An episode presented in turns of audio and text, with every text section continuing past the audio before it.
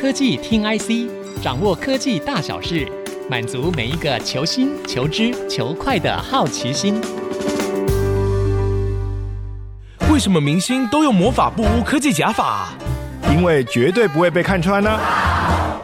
我是魔法部执行长胜利，魔法部独家 HSS 三 D 头型扫描系统，精准开板开模，打造专属你的科技假发，还原发量，跳伞、游泳、洗头完全没问题，栩栩如生，有如天生。啊我要赶快去魔法布屋找回我的发量。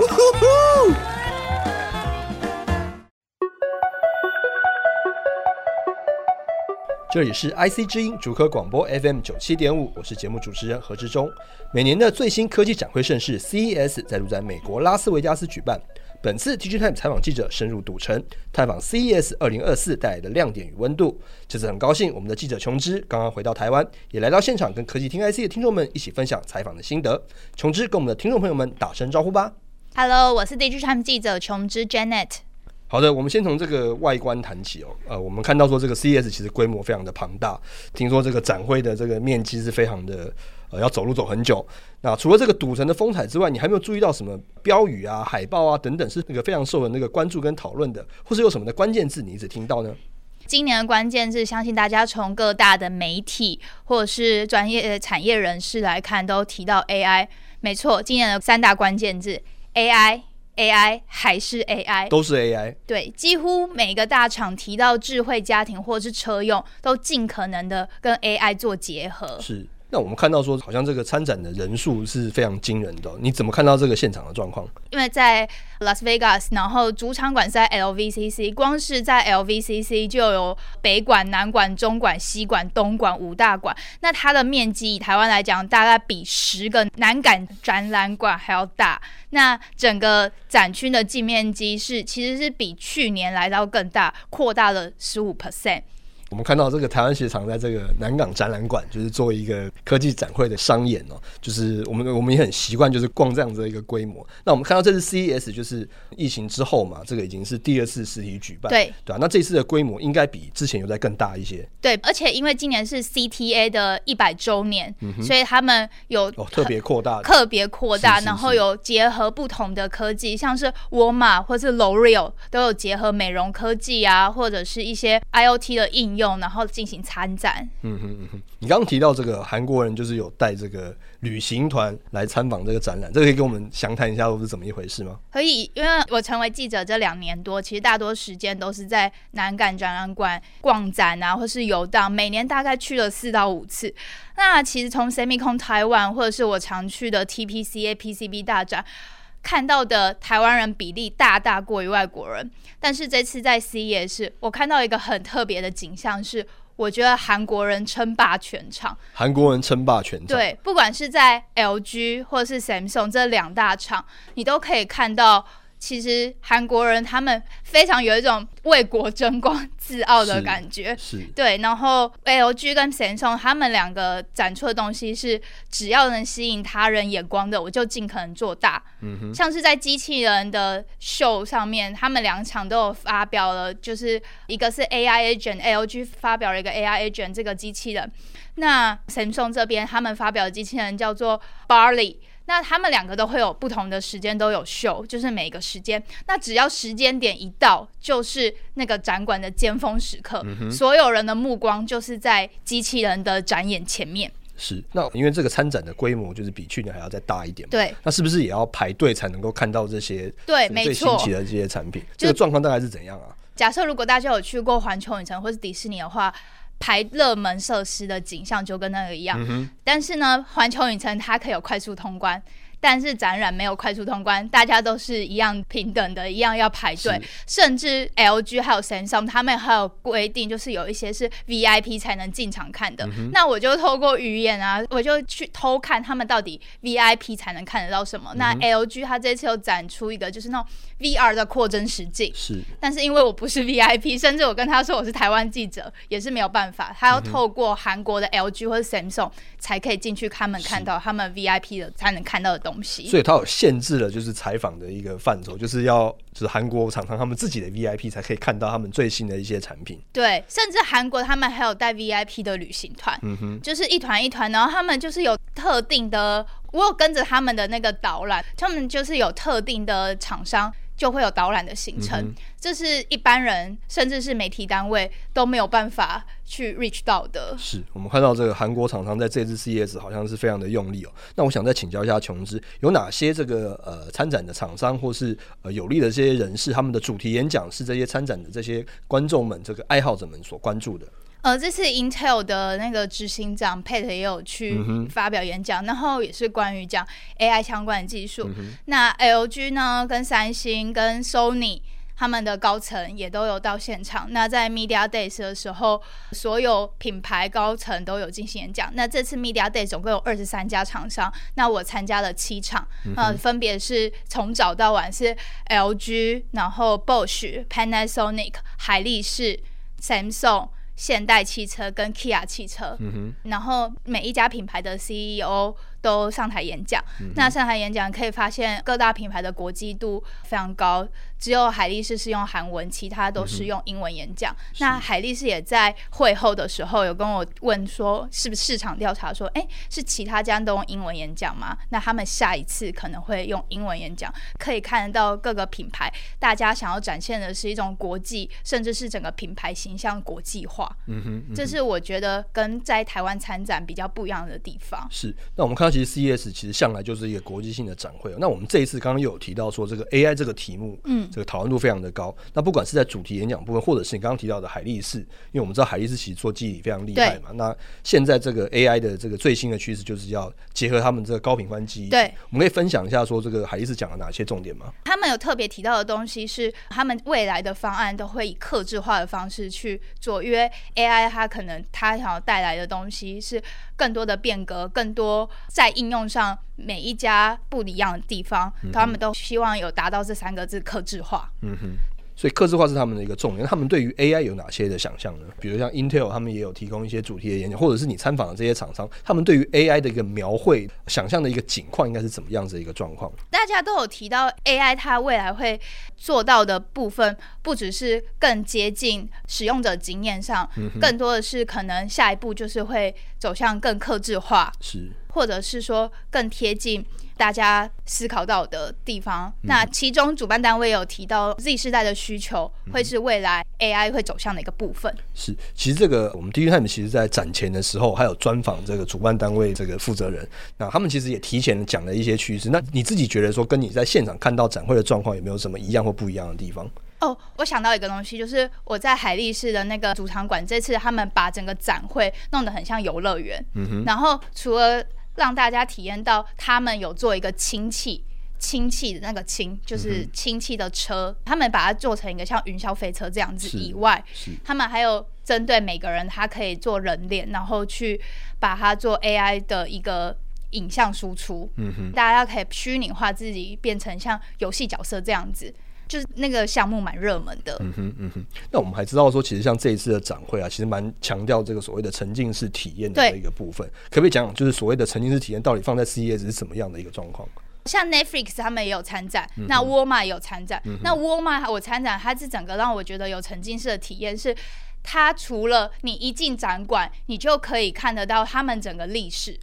他们整个时间轴、历史的时间轴，然后你就是身处在一个很像是他们背后的一个工厂里面，嗯、然后走到最后呢，他带你到一个类似四 D 电影院的地方，你就坐在椅子上，像是你坐上云霄飞车，然后看沃尔玛整个历史跟他们怎么样去做一些仓储管理啊，如何结合 AI，让消费者在网络上可以体验一些 AI 带来的便利性。嗯嗯、那我其实因为这次到馆长的最后两天。我有一个在 UCLA 念书的朋友，也有过来跟我一起逛展览。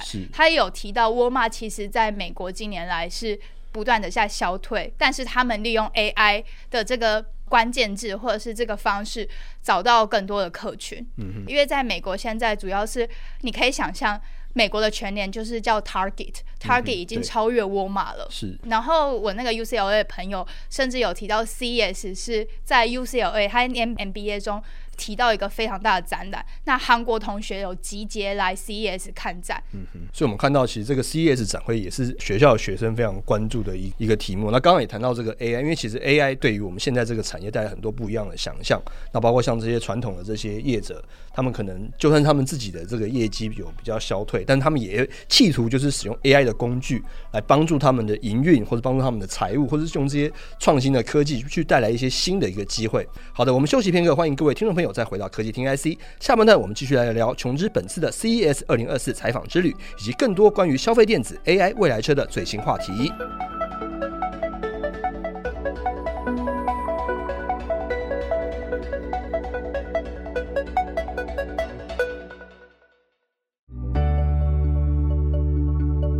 欢迎各位听众朋友回到科技听 IC，我是节目主持人何志忠。我们的节目除了在 IC 之音官网 AOD 可以听到之外，大家也可以上 Spotify、Apple Podcasts、Google Podcasts、KKBox 搜寻科技听 IC。好的，CES 无非就是这个最新科技展品的一个展示场。那琼之，你有看到、把玩到、体验到什么最新科技，值得跟我们的听众朋友们分享吗？这次除了智慧家庭的东西不少之外，我觉得像是宠物商机还有运动的东西，也比过去来的更多。是、嗯、对，尤其在新创这边，我觉得蛮值得一提的是，还蛮多人就是有做出跟宠物相关的。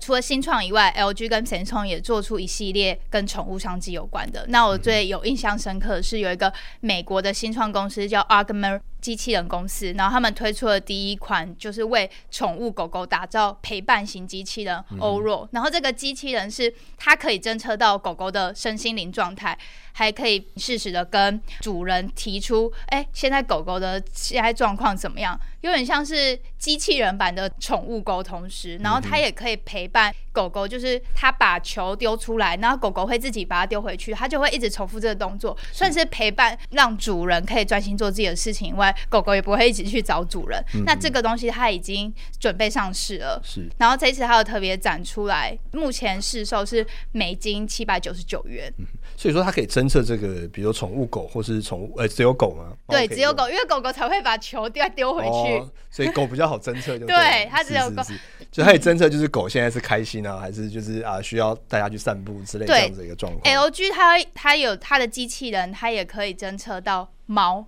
狗跟猫都可以，嗯、对。然后 LG 非常主打的是，它可以去侦测或是录影，是哪个动物把可能盆栽推倒了，然后把它传到主人的手机装置上。是，所以在各大厂或是新创上都有推出这方面的。那台湾也有厂商。工研院也有推出相关的宠物商机的一些器具，这样是。刚你还提到这个运动的部分，那因为现在运动就是是一个潮流嘛，那不晓得在今年有哪些运动科技是你觉得在 CES 上面是蛮有趣的？像 Garmin 他们这几年也是因为运动的商机，然后推出很多智慧型的手表啊装置。嗯、那除了 Garmin 以外，也有一些美国的运动科技公司，他们有推出就是如何去侦测你的。骑脚踏车的姿势是对的，软、嗯嗯、硬体都有结合。那 Garmin 像这种大厂或者是新创公司，他们推出的这些运动装置，无非就是希望在运动上大家可以因为更舒适，所以会花更多的钱这个这个装置上面。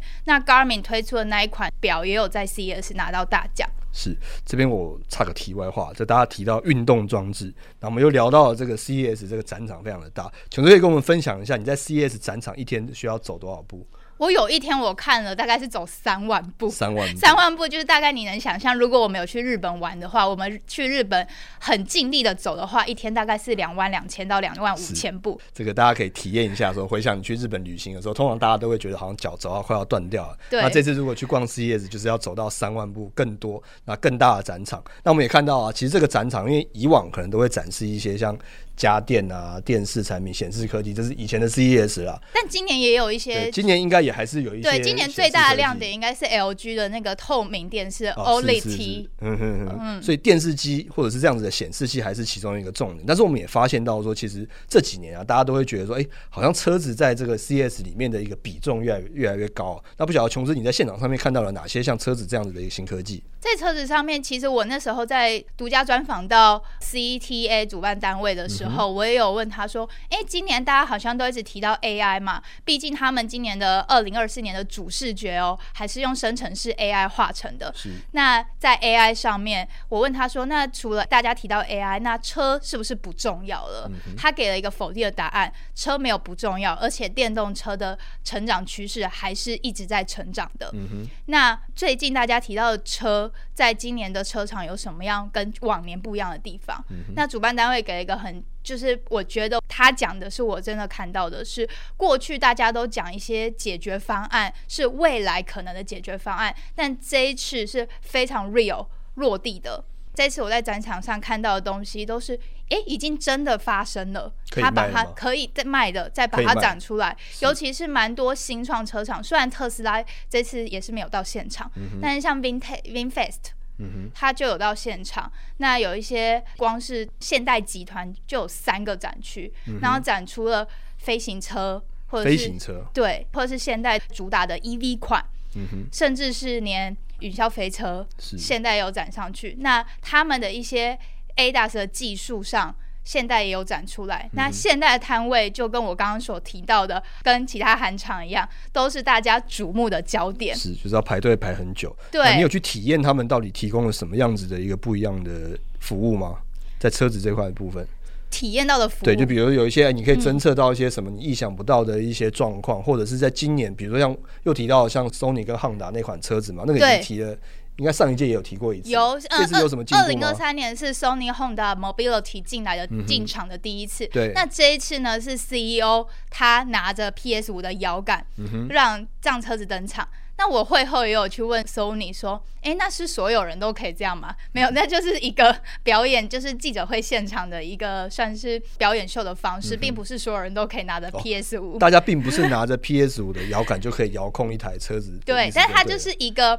它让 Sony 是游戏跟车用做结合的展演方式。嗯、那这一次 Sony Honda Mobility，它这一次很大的重点是，他们用 Sony 的高阶的感测器、嗯。那他们展出来是他们最高阶的感测器。那个感测器那个镜头以前是用在 Sony 的手机上，但如今他把它用到车上。是。未来这款车开出来的时候，也是用这个料号去制作、嗯。那有问现场的 Sony 的。工作人员说，这台车大概什么时候会上路？嗯、他给出的答案是二零二五年会到路上试车，嗯、但实际。市售可能要再比二零二五年再往后推三到五年，嗯哼，所以我们有望在二零三零年看到 Sony Mo Honda Mobility 真正上路。好的，我们现在就 follow 着这个全球节能减碳的脚步，就是二零三零年的时候就有很多这样子的未来车会上市。那其实谈到未来车，其实我们就会想到说，诶、欸，像我们也会关注说像什么智慧座舱啊等等等等之类的这样子的一个趋势。那我也想知道说，我们刚刚提到了很多韩厂很热闹嘛。嗯，那就是排队的人很多。那我们也想要知道说，这一次就是台湾的这个台湾之光的国家队们，在这次的 CES 有没有一些新的科技跟话题呢？嗯，那面板双虎、友达、群创，嗯都有进到 CES 的展览会。是，那其中友达还特别被官方提到说，哎、欸，这一次智慧座舱这个东西，友达他们提出了很多的一个解决方案。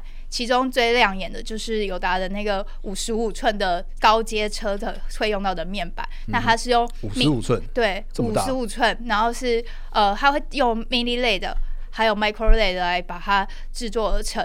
那可以在主驾驶座跟副驾驶座呢，它是一面式的一条龙式的面板，就是主驾驶我可以看得到前面的仪表板，那副驾驶座它那边也可以购物或是使用 Netflix。嗯嗯哼，然后友达甚至展出了，就是他们可以在窗户上投影，或者是在后座可以有一个卷曲式的面板。嗯哼。对，这些是我觉得跟其他智慧座舱比起来不一样的地方。那当然，像是 Bosch 啊，或者是海信啊这些，他们也都会有展出面板。嗯、但是我觉得友达它虽然在整个展场的地理位置比较边边，嗯、但人潮并没有比较少哦。是，所以它其实在一个比较冷门的位置，但是吸引到了不错的人潮，是这样子的意思。对，我可以看得出来说，哎，是不是国家位置在展场上也有一些政治操作？嗯嗯、但不得不说。大家的眼睛还是亮的，有哪里吸睛的地方，还是会往哪里去。嗯、像这一次台泥他们也首度参展哦，台泥，台泥，很难想象是他们展了什么样的东西呢？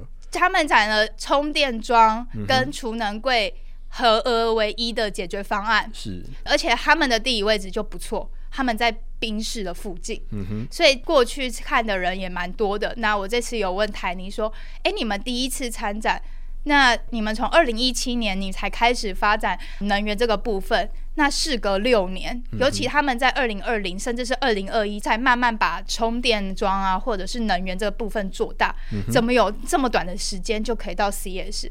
那他们靠的呢也是其他欧洲那边的，就是一些结盟厂商才来到这个现场，因为你要登场 CES，你必须要前几年都要去它其他周边的一些展馆。你不可能一次就到位到主场馆。那今天台泥能到主场馆，靠的就是欧洲那边的伙伴一起到主场馆。嗯、那他们展出的就是除了是充电桩跟储能柜和唯一的解决方案之外，还展出了他们在英国那边车子的一些能源电池。嗯哼，上一起合为展出了这些展品，这样子。好的，那我们也看到这个 CES 二零二四这一次也是我们琼斯就是呃参与了这个少数的这几个就是比较大的这种国际型的展会。你有没有一些这个小小的一些场边心得可以跟我们听众朋友分享？说，哎、欸，你这次去有没有看到一些什么你自己采访上面一个比较有趣的地方，或者觉得比较疲累的地方？因为毕竟这是一个非常大的一个展览。那之前又因为疫情，所以就是呃可能规模小了很多。那这一次规模又比去年恢复实体的再更大了一点。嗯，你有没有什么样的一些心得，或者简短的一些花絮可以跟大家分享一下？我觉得从呃美国时间一月六号就待在那边，然后到一月十三号才从美国飞回来。嗯。一开始一到一到美国第一天，我就先去主场馆看有没有东西可以拍，就是偷溜到主场馆里面看大家在布置。嗯哼。然后一进去，然后哇，这这么大，距离开馆也不到三天了，怎么还是空荡荡的？是。结果真的到第一天的时候才发现。原来就是之前前辈说的 CES 会逛不完是真的，是。我也再次定义了什么叫 fancy。我就真的觉得以后在看南港展览馆的时候，会想说，怎么大家都只有把一些就是你们做的那种 presentation 那种展览海报做出来而已。可是 CES 大家是真的把车或是把最新的产品搬到现场，嗯哼，那也真的是非常吸睛。那我也重新觉得，哎、欸。再次定义了什么样子叫做真的好的展览，嗯、或者是你什么样子你才可以真的吸睛。当然，我相信，嗯、呃，Samsung 跟 LG 或者是其他各大厂，他们做这些东西的背后效益是什么，我不知道。但我觉得对品牌形象来说，他们塑造了一个更多的可能性。是。所以，我们看到说，其实这个 CES 展会还是有具有它这个国际级的一个高度，然后吸引全球这样子的一线的品牌大厂，或是有志于全世界的这样子的科技公司参展。那我们这次科技听 IC 一起跟听众朋友们聊聊我们电子时报专业的采访团队在 CES 二零二四的现场直击心得，也很高兴听到我们的年轻记者琼芝海外取材与丰富展会的精彩分享。我是何志忠，各位听众，我们下次见，拜拜，拜拜。本节目由 DigiTimes 电子时报与 IC 之音联合制播。